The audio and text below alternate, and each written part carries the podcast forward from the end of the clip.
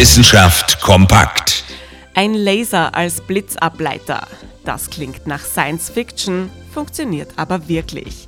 Zumindest in bisherigen Experimenten auf dem Gipfel eines Schweizer Bergs.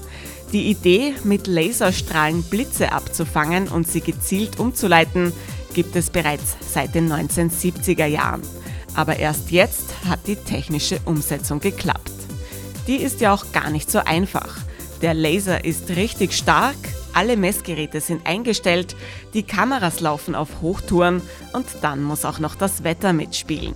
Am Sentis, einem beliebten Ausflugsberg in der Ostschweiz, haben Forscherinnen und Forscher optimale Bedingungen vorgefunden. Dort befindet sich ein 120 Meter hoher Telekommunikationsturm, der ca. 100 Mal pro Jahr vom Blitz getroffen wird. Eine gute Basis also für die Gewitterforschung. Und wie funktioniert das jetzt genau?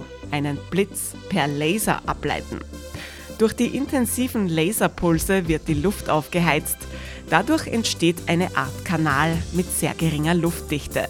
In diesem Kanal ist die Luft besonders leitfähig. Gerät ein Blitz in einen solchen Kanal, wird er umgeleitet, zum Beispiel in Richtung Blitzableiter. Blitze mit Laserstrahlen gezielt ableiten.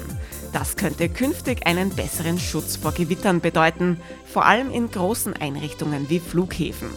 Eine spannende Sache jedenfalls, um nicht zu sagen, sogar hochspannend. Interessante Themen aus Naturwissenschaft und Technik.